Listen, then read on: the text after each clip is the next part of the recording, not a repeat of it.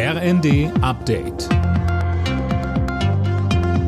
Stündlich neu. Auf den Punkt informiert. Ich bin Gisa Weber. Guten Morgen. In der Diskussion ums Energiesparen sieht Wirtschaftsminister Habeck bei Büros und öffentlichen Gebäuden noch viel Potenzial.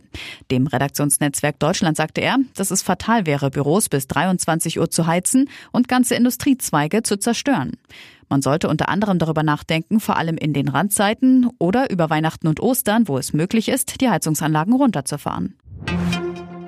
Für seinen Vorstoß zur vierten Corona-Impfung muss sich Gesundheitsminister Lauterbach reichlich Kritik anhören. Anders als die Ständige Impfkommission empfiehlt Lauterbach sie allen. STIKO-Chef Mertens dagegen machte in der Welt am Sonntag klar, dass er viel hilft viel nicht für eine sinnvolle medizinische Empfehlung hält. Und der Virologe Jonas Schmidt-Schanasit sagte bei Welt TV. Für die über 70-Jährigen macht die vierte Impfung jetzt Sinn. Da soll man nicht warten. Für alle anderen besteht diese Dringlichkeit nicht. Da haben wir andere dringende Probleme im Gesundheitswesen als die vierte Impfung für einen 20-Jährigen, um es nochmal so deutlich zu sagen.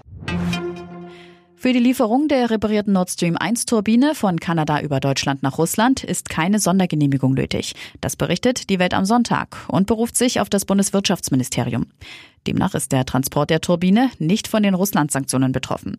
Auch wenn die Turbine möglicherweise nur ein vorgeschobener Grund für gedrosselte Gaslieferungen war, müsse dennoch alles unternommen werden, um Russland diesen Vorwand zu entziehen, so das Ministerium. In Mexiko ist ein untergetauchter Drogenboss festgenommen worden. Rafael Caro Quintero ist einer der zehn meistgesuchten Kriminellen des FBI. Auf ihn war ein Kopfgeld von 20 Millionen Dollar ausgesetzt. Er soll unter anderem für den Mord eines amerikanischen Drogenfahnders in den 80ern verantwortlich sein.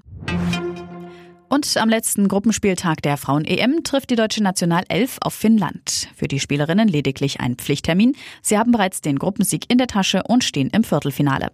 Los geht es 21 Uhr. Alle Nachrichten auf rnd.de